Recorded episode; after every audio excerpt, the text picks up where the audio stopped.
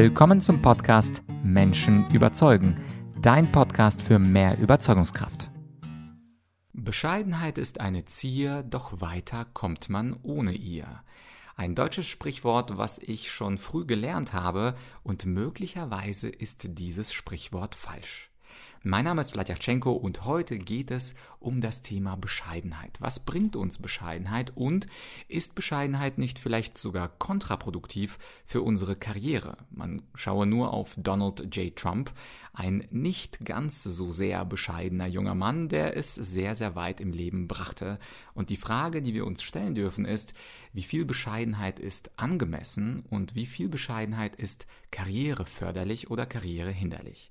Ich bin zum Thema Bescheidenheit kein Experte, aber ich habe mir jemanden eingeladen, diesmal aus den USA, der dazu vor kurzem ein Buch veröffentlicht hat. Es ist Professor Daryl van Tungeren und der hat das Buch geschrieben mit dem Titel Humble also bescheiden.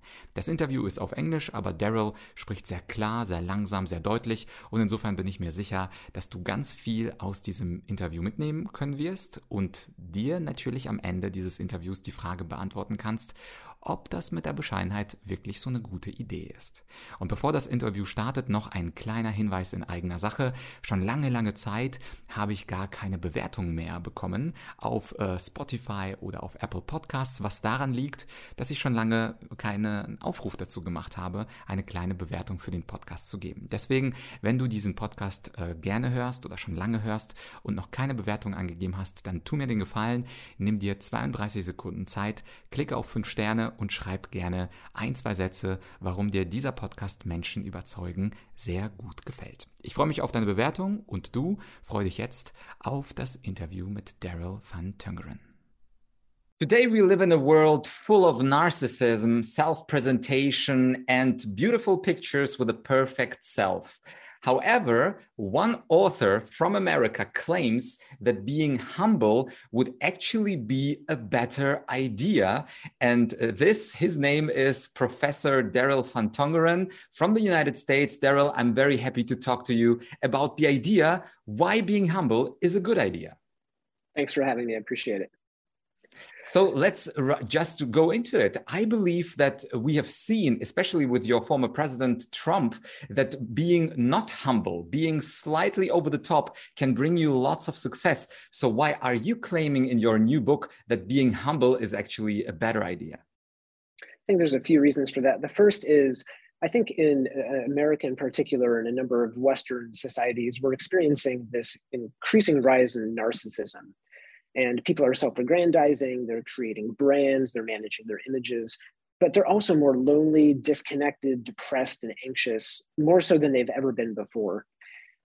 And I think part of that is what's happening is we're attaching our sense of self worth and who we are to external factors. We're, we're putting our happiness in other people's hands. And I think humility is a different way of approaching yourself, uh, approaching other people, and approaching the world that uh, that puts you in a place where your own security is not depending on what other people think of you, on the praise or adoration of others, uh, the number of followers that you might have or likes that your content might generate, but instead comes from assuredness of knowing that you are already loved and accepted and moving through the world with that type of real sense of security and confidence. Uh, but Daryl, it seems to me so easy to uh, charge your own self worth through external factors because you can create more YouTube subscribers easily. You can create a few more Instagram followers. And what you are proposing, being humble and going more towards the interior self, that seems to me more difficult. Why should I take the more difficult path? Well, I think on the surface, it seems more difficult but when you think that there's always more YouTube viewers to get, there's always more listeners to get, there's always more likes to get, that's true. And you could attach your self worth to these quantitative numbers that suggest some type of value and significance in the world. The problem is there's always going to be somebody who has more likes, who has more listens, who has more views. And even if you're on top for a moment, it's not long before you're eclipsed. So if you put your self worth in the hands of somebody else or some uh, some feature of life because you want to make sure that you're popular or other people like your your content you're really giving away your happiness you're giving away your meaning you're really giving away your sense of self and so uh, from from the outside, it seems like humility is indeed harder, but I'm, I'm going to argue that um, it's freer. A, a, life filled with humility is free from the the narcissistic traps of our of our world. Mm-hmm. Oh, it totally makes sense, especially the argument that uh, it is you put the control on the outside because you can never control the amount of followers. However, you can control your internal values. And speaking of values and speaking of the value of being humble, in your book, you manage three features of being humble. And those are knowing yourself, checking yourself, and going beyond yourself. Could you expand on those three? Yeah, so the, the first feature of being humble is really knowing yourself. So this is a, an accurate and honest assessment of your strengths and your weaknesses. So knowing the things that you're good at, but also the things that you're not good at, acknowledging your cognitive limitations, some of the biases that you might have, and realizing in the places where you are and are not the expert. The second is checking yourself. This this part this one's a little bit hard. So we really want uh, to to find ways to accept praise. We want to take all the credit. We want to shirk all the blame. Checking yourself is, is us reeling in and, and slowing down our ego uh, motives for self aggrandizing and selfishness.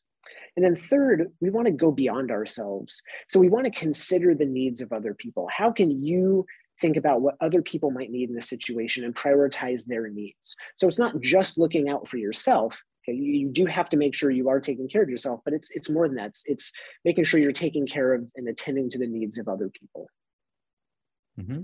Makes total sense. And towards the ends of your book, you're also talking about the humble uh, humility revolution. Uh, you want actually not just to write a book, be published, and then some people think that this idea might work well. So I'm uh, wondering, uh, I'm wondering, how could this humility revolution take place.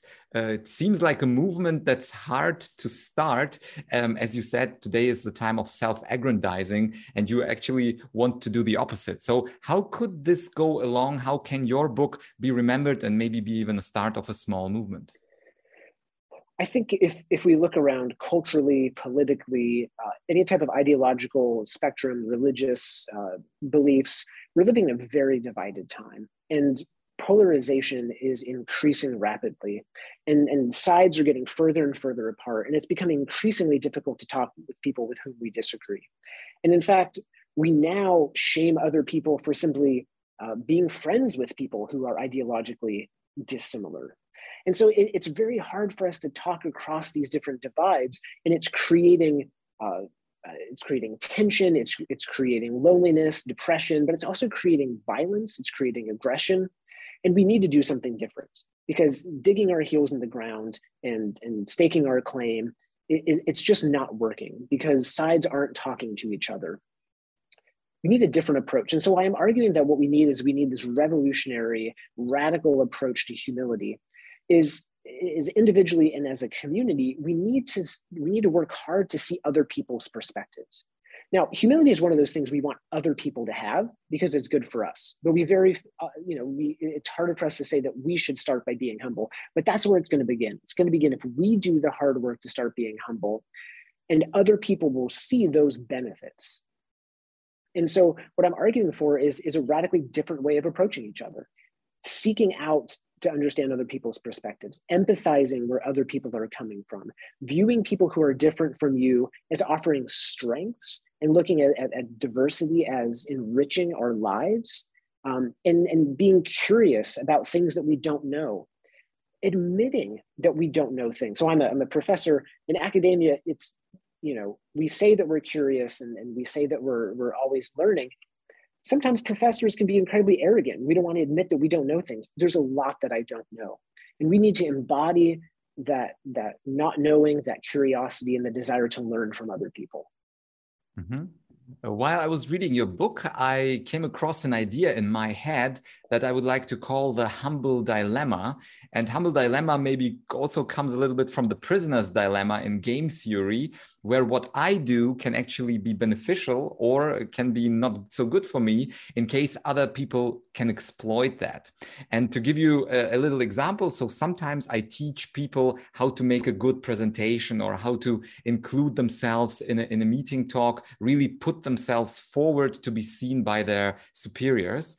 And now I could imagine that if I accept your humble ideas and accept that being humble, listen first first before talking, uh, trying to understand before trying to argue against that. In the business world, especially where things have to go fast and you don't have the um, nice place or nice time of academia where you can actually talk for the whole day uh, about an article, that in the business world, it could actually harm me to accept this idea of being humble, although theoretically on and normatively, that would be the right thing to do. Uh, because other people can exploit me being humble, then uh, take charge of the meeting, take charge, um, present their ideas even more aggressively, so I am overseen. How how do, do you also see this little problem of the humble dilemma that some people might take uh, take use um, uh, of of us being humble?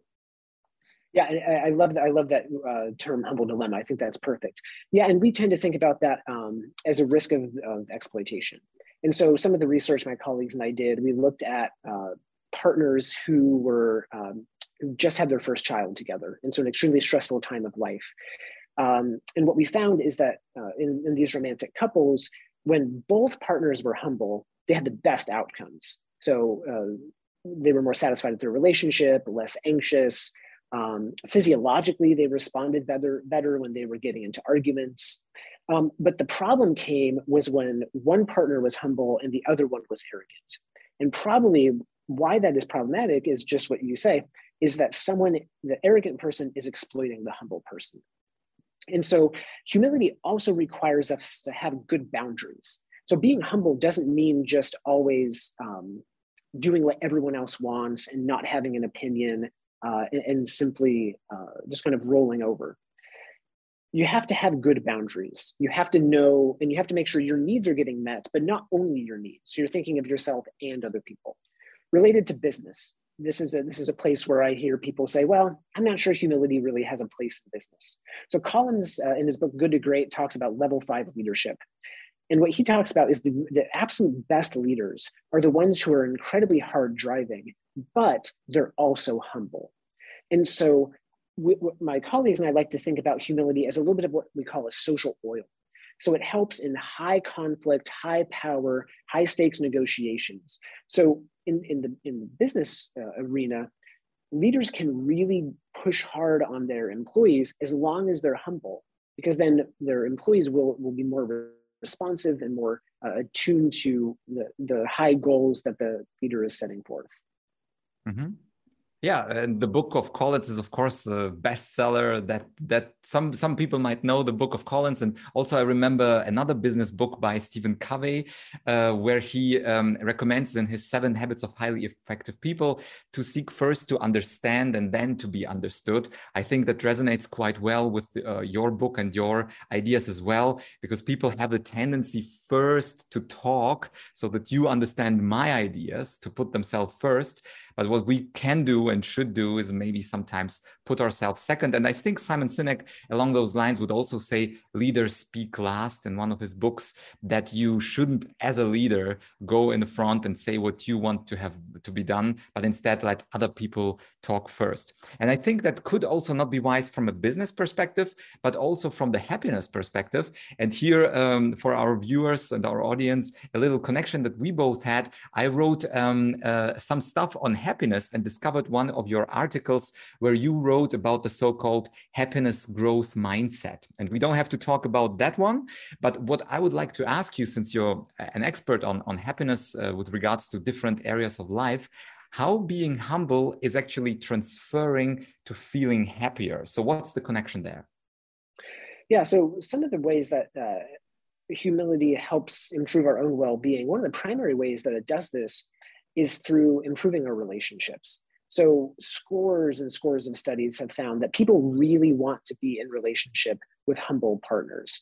So, we've done research where we show dating profiles, and people are more likely to pick dating profiles of humble relative to arrogant people. They want, they're more likely to want to share their phone number, meet this person, uh, go out on a date when we ask people who are in relationships, they rate their relationship is more satisfied when they're with someone who's humble. They're more likely to be committed to a humble partner, more likely to forgive. All of these things make relationships better. And when you're in a, a healthy and strong relationship, you're going to feel happier. Life feels more meaningful. You feel happier. So one of the one of the ways that it does that is through improving our relationships.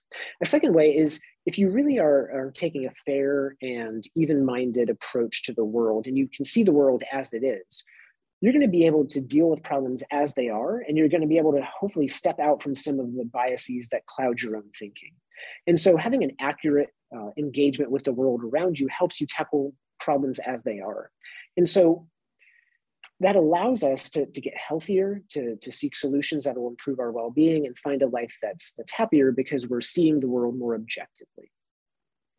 Okay, Daryl, it seems that we have established that uh, the topic humble is quite relevant for the business life and also for the private well-being. And in the second half of the interview now it's probably time to give people some concrete steps that they can take to become more humble. Because if people are now convinced humble is good let's try the humble version of my life.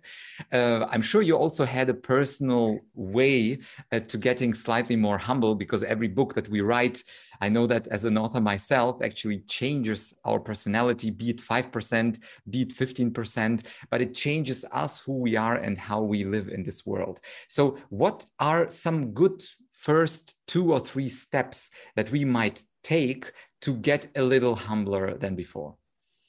Yeah, I think the first thing that we can do is we can try to seek feedback. So we can reach out to people that we trust, people whose opinion we value, and just ask them, what are some things that I'm not seeing? What are some of my strengths? What are some of my weaknesses? How humble do you think I am? And what are some areas where I really need to work? Um, this is going to be a bit uncomfortable. Uh, we, we don't always like to hear the areas where we might need to improve, but it's really important. But it's also important to make sure that the, the source of feedback is trusted and someone who you value. Once you get that feedback, you really need to work hard to reduce how defensive you are about that feedback. So, our natural inclination when someone shares something that we might need to work on is to immediately get defensive and say you know why they're wrong and why you know what we did was justified. So really to work hard to reduce your defensiveness.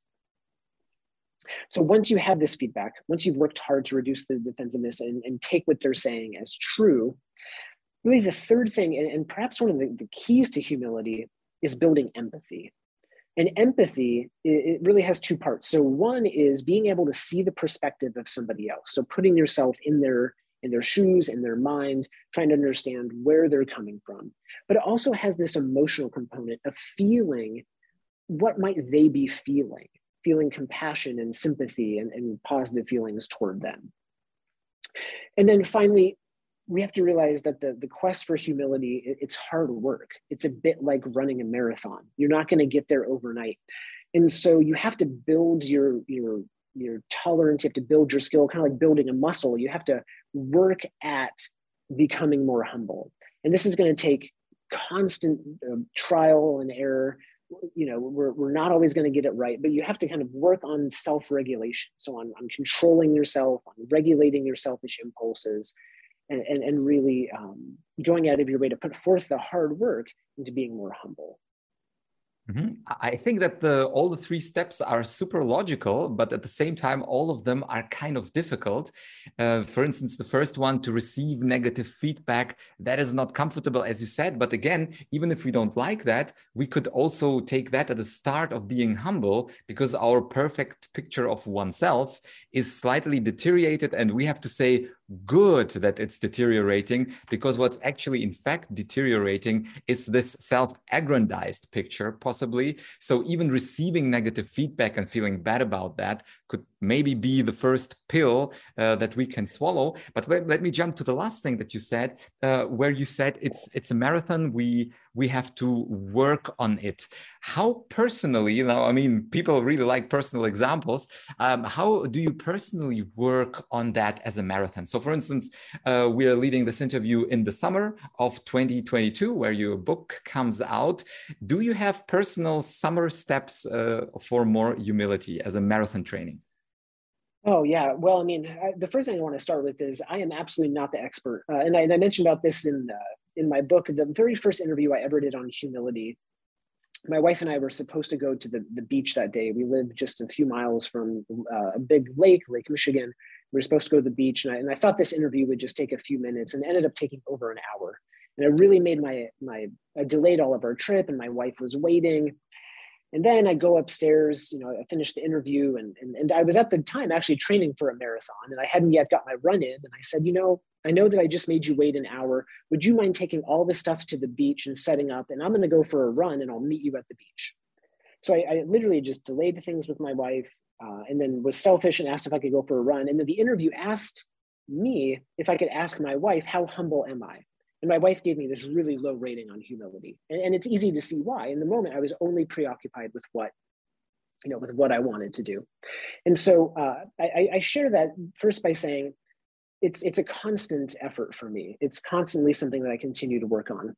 But as you're thinking about looking toward this summer, thinking about what are the concrete steps you can take, the first thing that you can do is think about people in your life who know you well, whose opinion you value, and, and, and sit down with them and, and don't do this in a rushed way. Do this where you have plenty of time. Just ask them for some honest feedback. Ask them where are some, you know, where are some ways where you really see me being humble, but where are also some ways that you see I need to work on my humility. So what are the what are the ways I'm getting it right, but where are the ways that I'm that I'm not? When they give you, when you receive, so that would be step one. Step two is when you get that feedback, don't respond. Just absorb it, take some time, think on it, and allow, allow yourself to just process that information.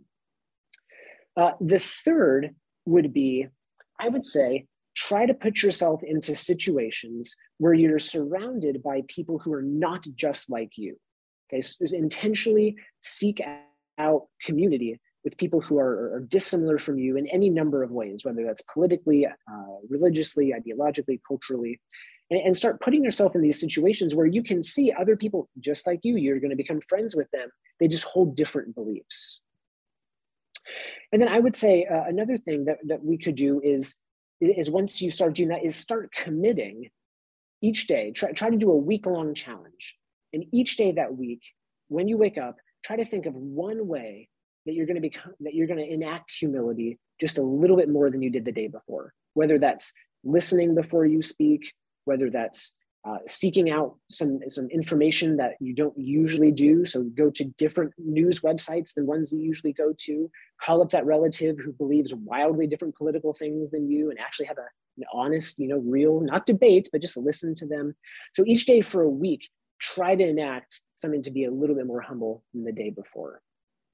And then at the end, meet back with the person who gave you that initial feedback and say, How am I doing? You know, I've, I've been working on this for a bit. Do you see any you see any improvement. And, and, use that kind of like you would in the same way you would use a watch on a training run. Am I, am I moving closer to my goal? And kind of regularly checking in with, with someone uh, who will give you that honest feedback and help. Yeah, and uh, by the way, uh, since I'm also an author, I'm very curious what idea you are most proud of. Because if you write a book, obviously, let's say 95% are from somewhere else. And this, this idea of being humble uh, is, amongst others, an idea of Stoicism, where the Stoics actually argued you're not that important compared to the cosmic uh, significance and vastness of the universe. Your personal problems and successes are really small.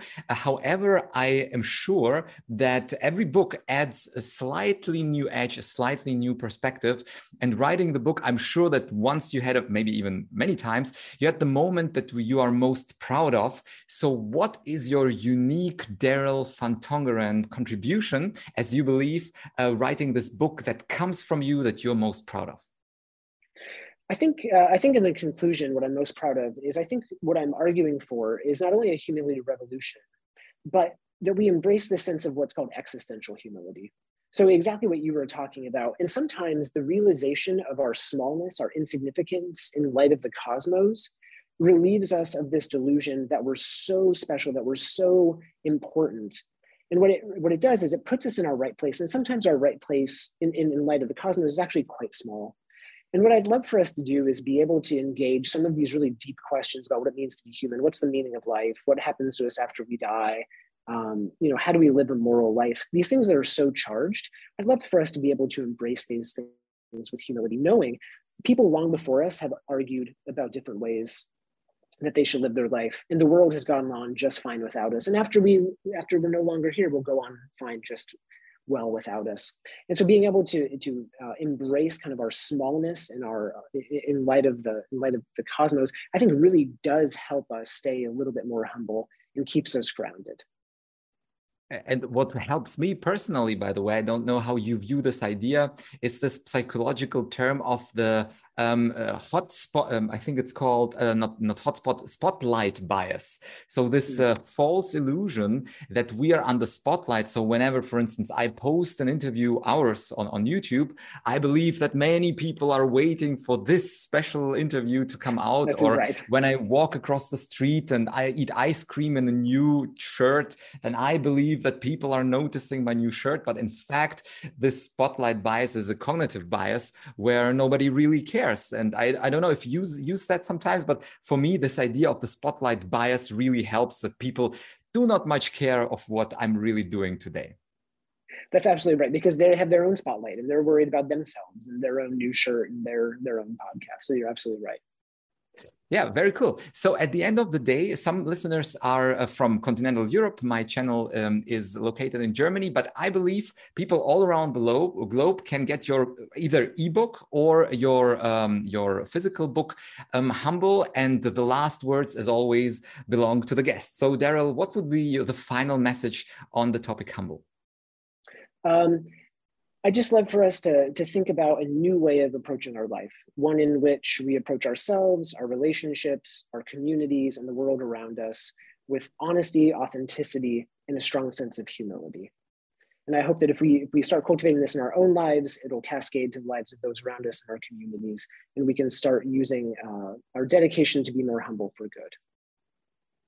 Perfect uh, final words. And dear listener, the link to the book you will find in the description below. And let me know in the comment, section, uh, comment section if you believe that being humble can make you happier and can make you more successful or general comments on this interview. I hope I see you soon on this channel. And if you haven't done it, then subscribe and see you in a week. Goodbye. Das war also das Interview mit Daryl. Ich hoffe, es hat dir genauso gut gefallen wie mir und sein Buch. Dazu findest du den Link in der Podcast-Beschreibung. Draufklicken, Buch holen, Buch lesen und die Bescheidenheit zu deinen Vorteilen einsetzen. Ich wünsche dir jetzt eine schöne Woche und wir hören uns höchstwahrscheinlich nächste Woche bei Menschen überzeugen. Ach ja, und nochmal die Erinnerung, denke gerne an die Bewertung des Podcasts. Ich schaue da alle zwei Wochen rein und mich freut es immer, wenn mal wieder eine schöne 5-Sterne-Bewertung auftaucht. Bis bald,